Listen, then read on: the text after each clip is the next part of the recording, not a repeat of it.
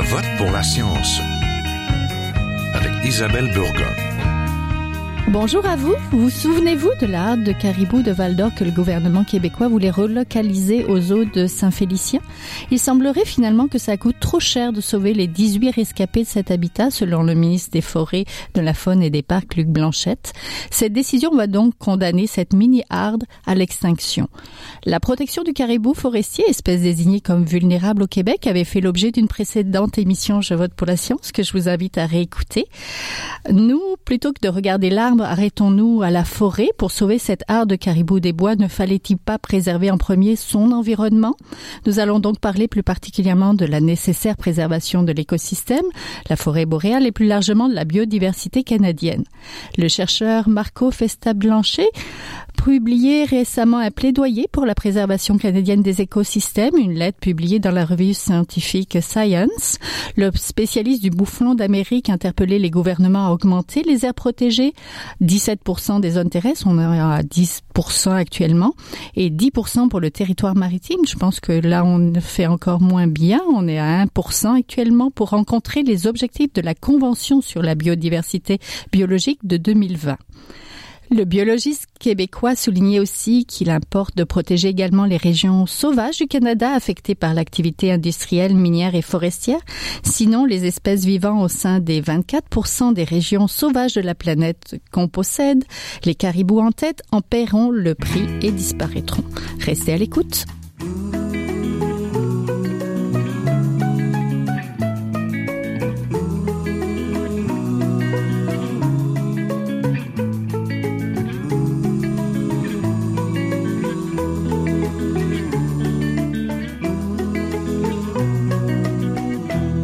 Nous retrouvons tout de suite pour en parler Benoît Limoges, consultant international en biodiversité et services écologiques.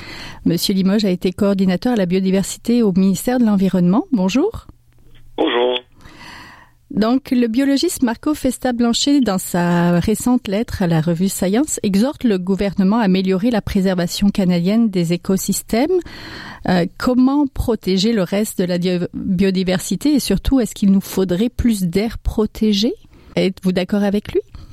Euh, je crois que oui, ça nous prend plus d'air protégé parce que les, gouvernements canadiens et québécois se sont engagés à protéger euh, davantage de, de territoires. Comme dit euh, M. Festa, bien, bien il, il faut qu'il protège 17 du territoire terrestre et 10 du territoire marin. Et on est bien loin, on est bien loin de cela. Ça, ça, ça n'est que pour euh, euh, réaliser les engagements faits euh, sur euh, la scène internationale dans le cadre de la Convention sur la diversité biologique. Maintenant, en dehors des aires protégées, il est aussi important de prendre soin de la biodiversité. Des fois, on oublie un peu cette biodiversité-là, mais cette biodiversité qui est peut-être un peu plus ordinaire, cette biodiversité qui nous entoure au quotidien, est aussi, sinon plus importante là, pour, pour les gens, car elle produit de nombreux bénéfices qu'on appelle les, services écologiques. Oui, vous avez publié justement une étude qui faisait le lien entre la valeur socioculturelle et monétaire des parcs nationaux. Vous avez même estimé la valeur des 23 parcs nationaux du sud du Québec. Il s'agit d'un capital naturel de 31 milliards de dollars. Expliquez-nous. Oui, c'est ça. J'ai fait pour le compte de la CEPAC là, euh, une étude qui dit que finalement l'ensemble de ces aires protégées-là, des 23 parcs nationaux euh, qu'on a au sud du Québec, c'est ça équivaut à un, un montant ou un, un, capital de 31 milliards qui génère chaque année des, des revenus d'environ 1 milliard de dollars. Alors, comment je suis arrivé à cette valeur-là de 1 milliard de dollars par année? C'est en faisant une liste de tous les différents bénéfices ou services écologiques qu'on appelle, qui sont générés par, euh, par les parcs nationaux. Qu'est-ce qu'on entend par service écologique? On entend Premièrement, d'une part, évidemment, ce que, ce que tout le monde penserait des parcs nationaux, c'est-à-dire les activités de plein air, le camping, la randonnée, etc., le paysage. On est capable maintenant même de mettre une valeur monétaire sur des éléments tels que le paysage ou euh, les effets sur euh, la santé, etc. On a aussi des services écologiques qui sont beaucoup moins tangibles, comme la, l'épuration de l'air, l'épuration de l'eau, la production d'air pur, euh, aussi aussi, maintenant, on calcule la valeur monétaire du carbone, le carbone qui est séquestré dans les, dans les écosystèmes des parcs nationaux. Alors, j'ai compté 70 différents bénéfices comme ça. Il y en a qui sont beaucoup plus subtils, il y en a qui sont très importants. Et tout ça nous fait environ des revenus de 1 milliard de dollars par année en tant que, que Québécois. Donc les parcs, les parcs nous enrichissent à quelque, mais c'est aussi important au point de vue culturel, je suppose. Oui, euh, au niveau au niveau culturel aussi, euh, les, les, parcs euh, génèrent des bénéfices, des services écologiques. Il y en a de toutes sortes de types. ça peut aller du des aspects, des aspects plus spirituels, si on veut, à des aspects plus historiques. Vous étiez aussi en charge de représenter le Québec donc à la Convention sur la biodiversité biologique. Est-ce que le Québec se place bien en matière de... Ben, à l'époque où j'étais euh, au, ministère de l'Environnement, euh, il y a une, quinzaine d'années, euh, le ministère et le gouvernement du Québec de jouer le rôle du, du bon élève, si on veut, puisque le Québec accueille le secrétariat de la, Convention des Nations Unies. Euh, il l'accueille euh, à Montréal. Donc, euh, chaque année, le, Québec et le Canada euh, et, et, la Ville de Montréal, les trois investissent pour accueillir ce secrétariat-là, mais en même temps aussi tentent de mettre en œuvre la Convention. Même si le Québec n'est pas une nation, n'est pas un pays qui a adhéré la Convention sur la diversité biologique, le Québec euh, a mis en œuvre la Convention comme si c'était un État euh, dans le respect de ses euh, compétences provinciales. Il a, fait plusieurs plans d'action, plusieurs stratégies qu'il a mis en œuvre pendant de nombreuses années. et il était à l'avant-garde là dans ce temps-là pour en ce qui a trait à la mise en œuvre de cette convention-là. Oui. Où en sommes-nous maintenant, 15 ans après? Euh, là, j'ai un peu quitté la scène provinciale. Maintenant, je travaille plus à l'international. Mais je sais que le gouvernement, maintenant, n'a pas un plan d'action comme tel euh, en diversité biologique. Il y a des grandes orientations, il y a des actions, évidemment, qui sont pas nécessairement réunies sous le cadre d'un plan d'action. Des actions qui traitent euh, autant des aires protégées que de la faune et de la flore à l'extérieur euh, des aires protégées. Oui, la réglementation, c'est bien. Donc, avoir des conventions et des plans d'action, c'est bien. Mais justement, dans les faits, qu'est-ce que ça prend justement pour de préserver cette biodiversité, cette richesse-là, euh, qu'on peut même estimer monétairement, comme vous l'avez fait? Ben, il y a les, les, parcs nationaux, les aires protégées, c'est important aussi. Mais euh, Monsieur euh, Barco là euh, déplore aussi le fait que l'industrie euh, détruit peu à peu la biodiversité. Mm-hmm. Puis, euh, c'est un, ce qu'on peut faire, c'est s'assurer que cette, euh, cette, les industriels, les mines, les, le pétrole, etc., euh, n'ont pas trop d'impact sur la biodiversité. Alors, moi, je travaille beaucoup avec des entreprises comme comme celle-là maintenant qui ont décidé d'adopter la cible de zéro pertenette de biodiversité. Ce que ça veut dire, c'est que si, par exemple, une industrie pétrolière détruit la biodiversité à un certain endroit, ben, il faut qu'il augmente la biodiversité à un autre endroit euh, à travers des mesures de compensation. Alors, euh, pour qu'au bout du compte, le, le résultat final soit zéro pertonnette de biodiversité. Donc, on, on tient d'un côté, comme un comptable dans son bureau, on tient mm-hmm. d'un côté les pertes. On tient compte des pertes, on calcule tout bien comme il faut les pertes et de l'autre côté, on regarde qu'est-ce qu'on a pu gagner. Alors, comment on peut gagner de la biodiversité? Bien évidemment, c'est en restaurant des habitats, en aménageant pour la faune, en, plantant des arbres, et en faisant des, actions comme ça, on est capable d'augmenter la biodiversité et au bout du compte déclarer que oui, nous avons aucune perte nette de biodiversité. Mhm. En, ce, moment, on n'a pas tellement d'entreprises au Canada qui ont qui ont cette approche-là, euh, mais euh, on a l'approche zéro perte nette de milieu humide a adopté au Québec à travers la nouvelle loi sur euh, la protection des milieux humides.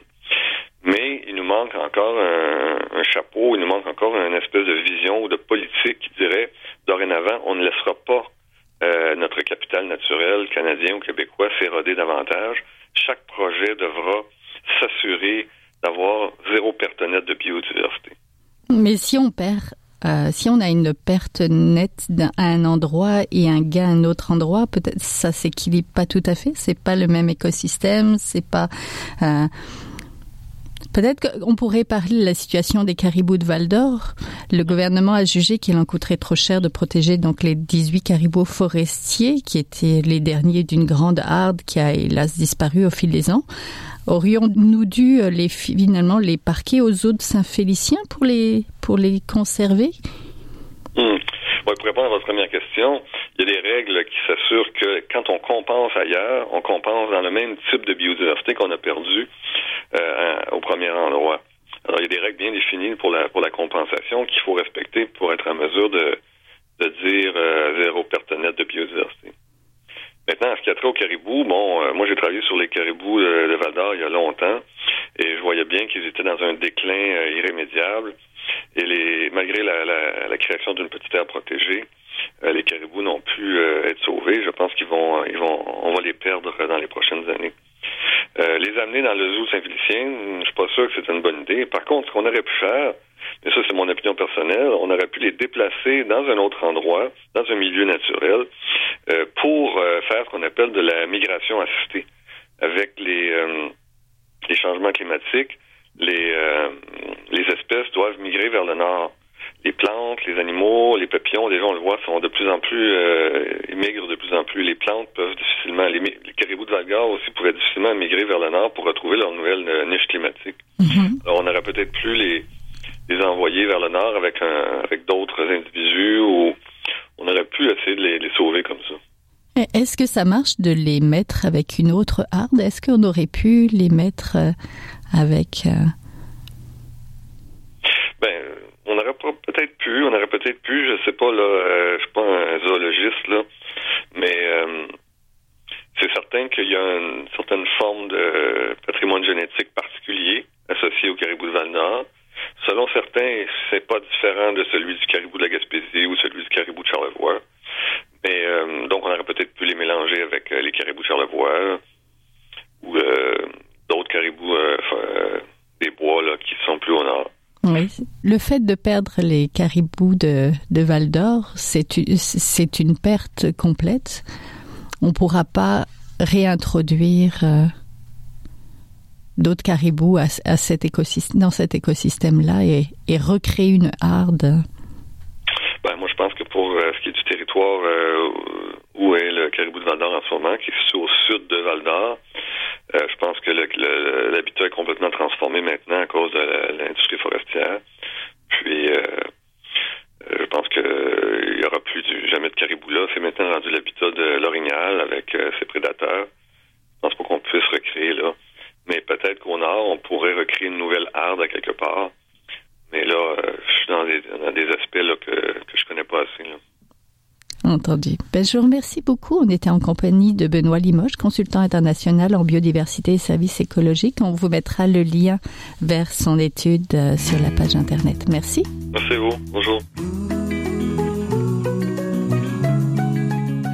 Vous êtes toujours à Je vote pour la science, là où la science rencontre la politique, une émission produite par l'agence Science Presse. Vous pouvez visiter son site internet au sciencepresse.qc.ca.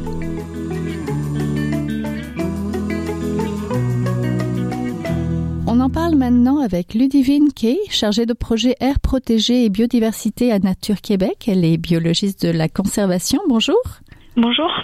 Il restera moins de 20 caribous forestiers de la harde de Val d'Or, une espèce vulnérable, mais le gouvernement a annoncé dernièrement donc son intention de ne pas les préserver. En fait, c'est l'écosystème local de la harde qui n'est pas préservé, n'est-ce pas?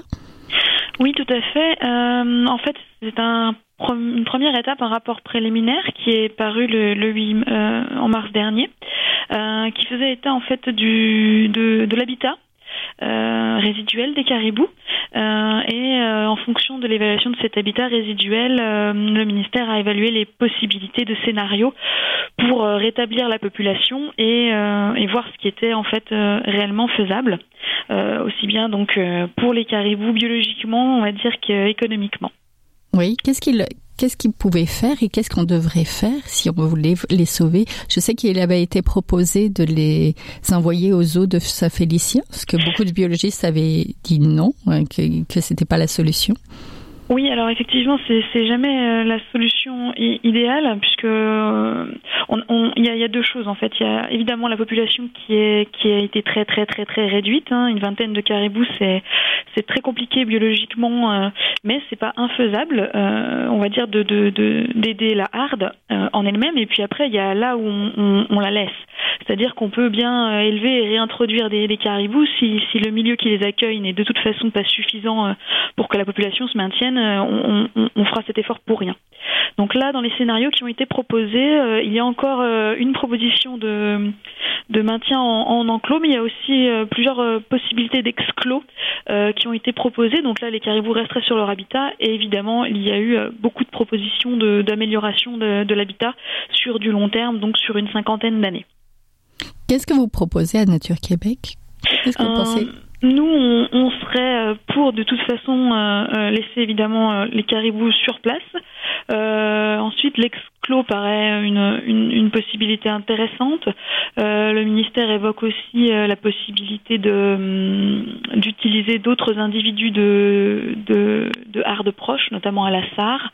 ça, c'est des, des, des réflexions qu'il faut avoir de façon beaucoup plus poussée en fonction de l'état des autres hordes. Et puis, ce qui nous manque surtout là actuellement sur cette, euh, population de Val d'Or, c'est qu'il n'y a pas d'études de, viabilité de cette population qui a été faite encore, vraiment de façon poussée. Même si on est conscient que sur 18 individus, avoir des euh, notions de taux de recrutement, de fécondité, c'est compliqué sur un petit nombre d'individus. Mais tant qu'on n'a pas ces données de base là, on n'a pas non plus une, une bonne visibilité de, de, la meilleure action possible à prendre derrière. Oui, une bonne image de la situation. Et Tout les, à fait. Et les déplacer, est-ce que ça pourrait être une solution? Euh, Je pense que ce serait reculer pour mieux sauter parce que de toute façon, les déplacer où euh, même, même si on, on, les emmène, ça serait, ça serait un aveu d'échec, je pense.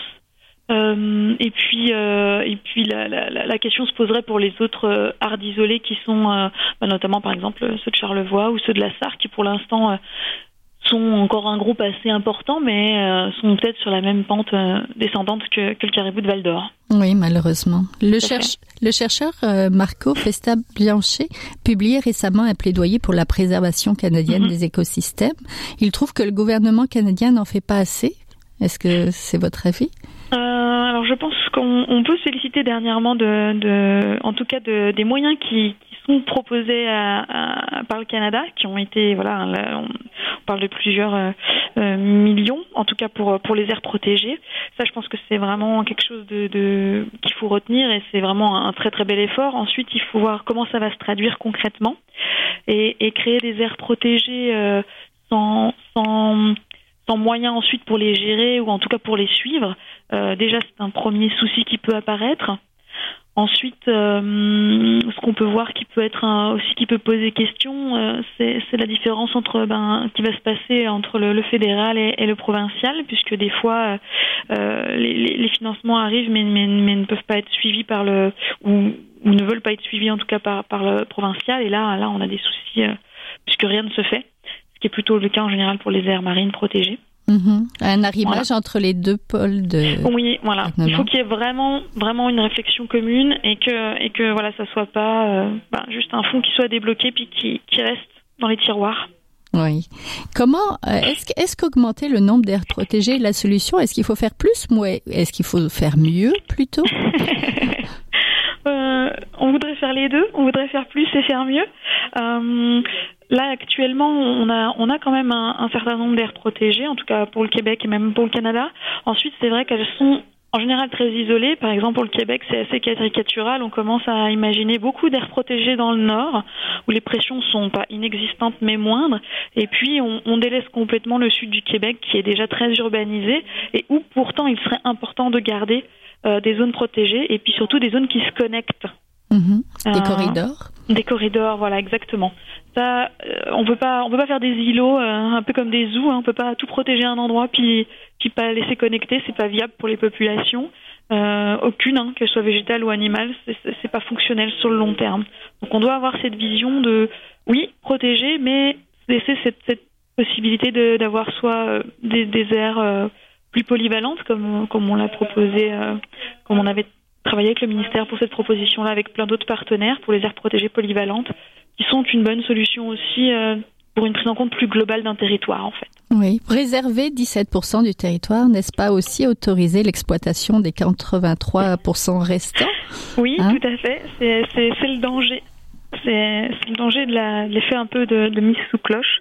Euh, je pense que effectivement, il faut il faut donner sur ces 83% aussi une veille en tout cas et qu'on ne se ferme pas la porte à, pouvoir euh, éventuellement modifier les, zones tampons euh, autour des aires protégées. Le biologiste Marco Festa-Blanchet dans sa lettre disait qu'il importait aussi de protéger les territoires sauvages, de déborder finalement des aires protégées. Vous êtes d'accord?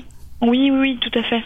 On peut pas, enfin, il faut vraiment euh, les aires protégées, on a besoin de les définir puisqu'on a besoin d'avoir, on va dire, une réglementation dessus, puis de pouvoir l'appliquer, puis qu'il y ait une juridiction. Donc c'est une façon très humaine de, penser la nature, mais la nature évidemment ne s'arrête pas euh, à la, à la j'ai envie de dire, au trait tracé sur la carte. Et, et on doit se garder euh, des zones un peu plus larges, on doit les penser de façon beaucoup plus globale. C'est déjà un gros travail de, de, mettre en place une aire protégée, c'est certain. Ça demande beaucoup de concertation. Et je pense qu'il faut qu'on, que maintenant, les gestionnaires, en tout cas, euh, quand ils dialoguent avec les municipalités, avec, euh, avec le gouvernement, qui en a bien conscience aussi, je pense, euh, mettre cette image-là de la nature qui ne s'arrête pas à la, à la clôture et mhm. qui, qui, fonctionne un peu plus large et on a besoin de ça. C'est certain. Ben, merci beaucoup. On était en compagnie de Ludivine Kay, chargée de projet Air protégé et biodiversité à Nature Québec. Merci. Merci. Vous êtes toujours à Je vote pour la science, là où la science rencontre la politique, une émission produite par l'agence Science Presse. Vous pouvez visiter son site internet au sciencepresse.qc.ca.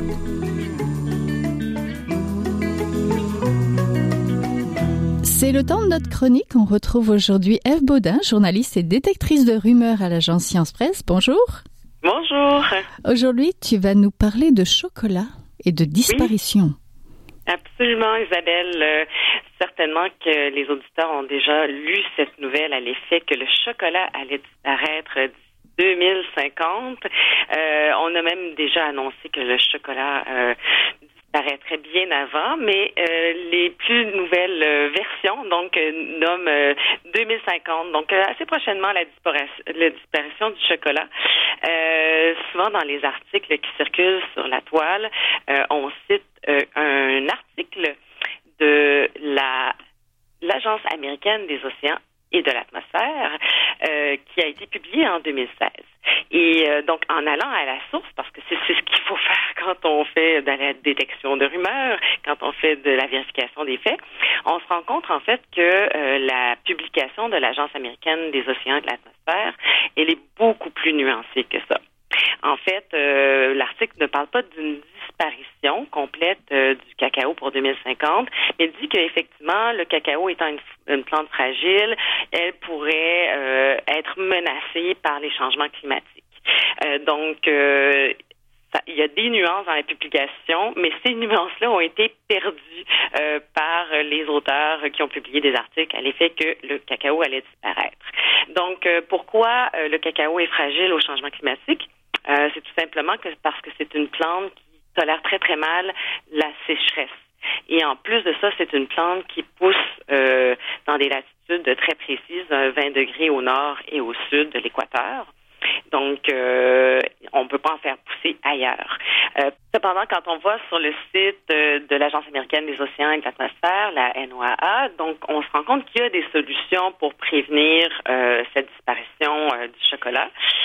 premièrement, des, solutions, par exemple, comme le développement des espèces résistantes à la sécheresse. Il y a l'Université de Berkeley en Californie qui travaille, par exemple, par exemple, avec des technologies pour rendre le cacaoyer plus résistant, mais ça, ça peut demander beaucoup de temps.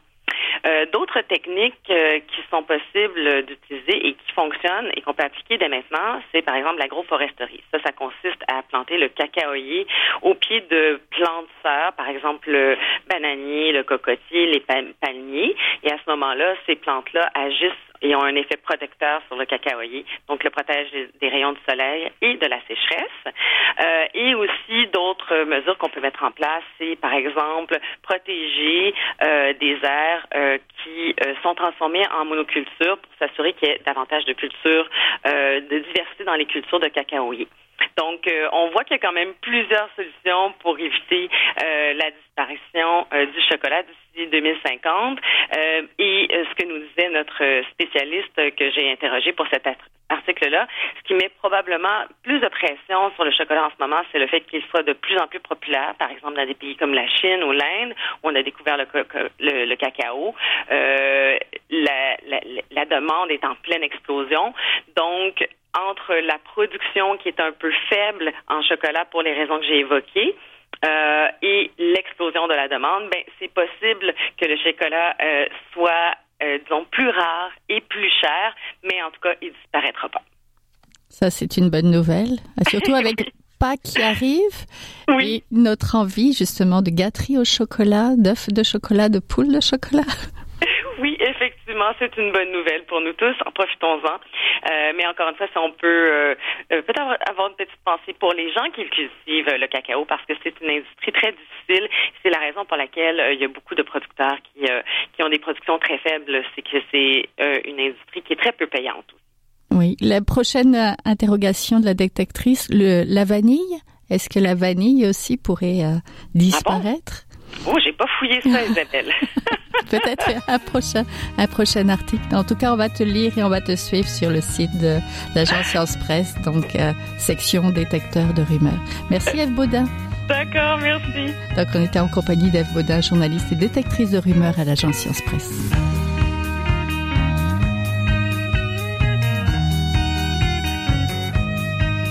C'est tout pour cette semaine. Je vote pour la science est une production de l'agence Science Presse avec Radio VM. Au micro et à la recherche Isabelle Burga, à la régie Daniel Fortin. Vous pouvez réécouter cette émission à l'antenne de Radio VM en podcast sur le site de l'agence Science Presse, donc au sciencepresse.qc.ca et sur vos réseaux sociaux préférés. À la semaine prochaine. Est un chercheur typique de ceux pour qui les progrès de la bioinformatique ont préséance sur le sens biologique pour qui la grosse science constitue la seule logique. On y parle de génome, de transcriptome et de spliceosome, de traductome, de protéome et de foldéome, de kinome, de protéasome, mais pas du glaucome de Guillaume, de signalosome vers les lysosomes, ah, et puis E.T.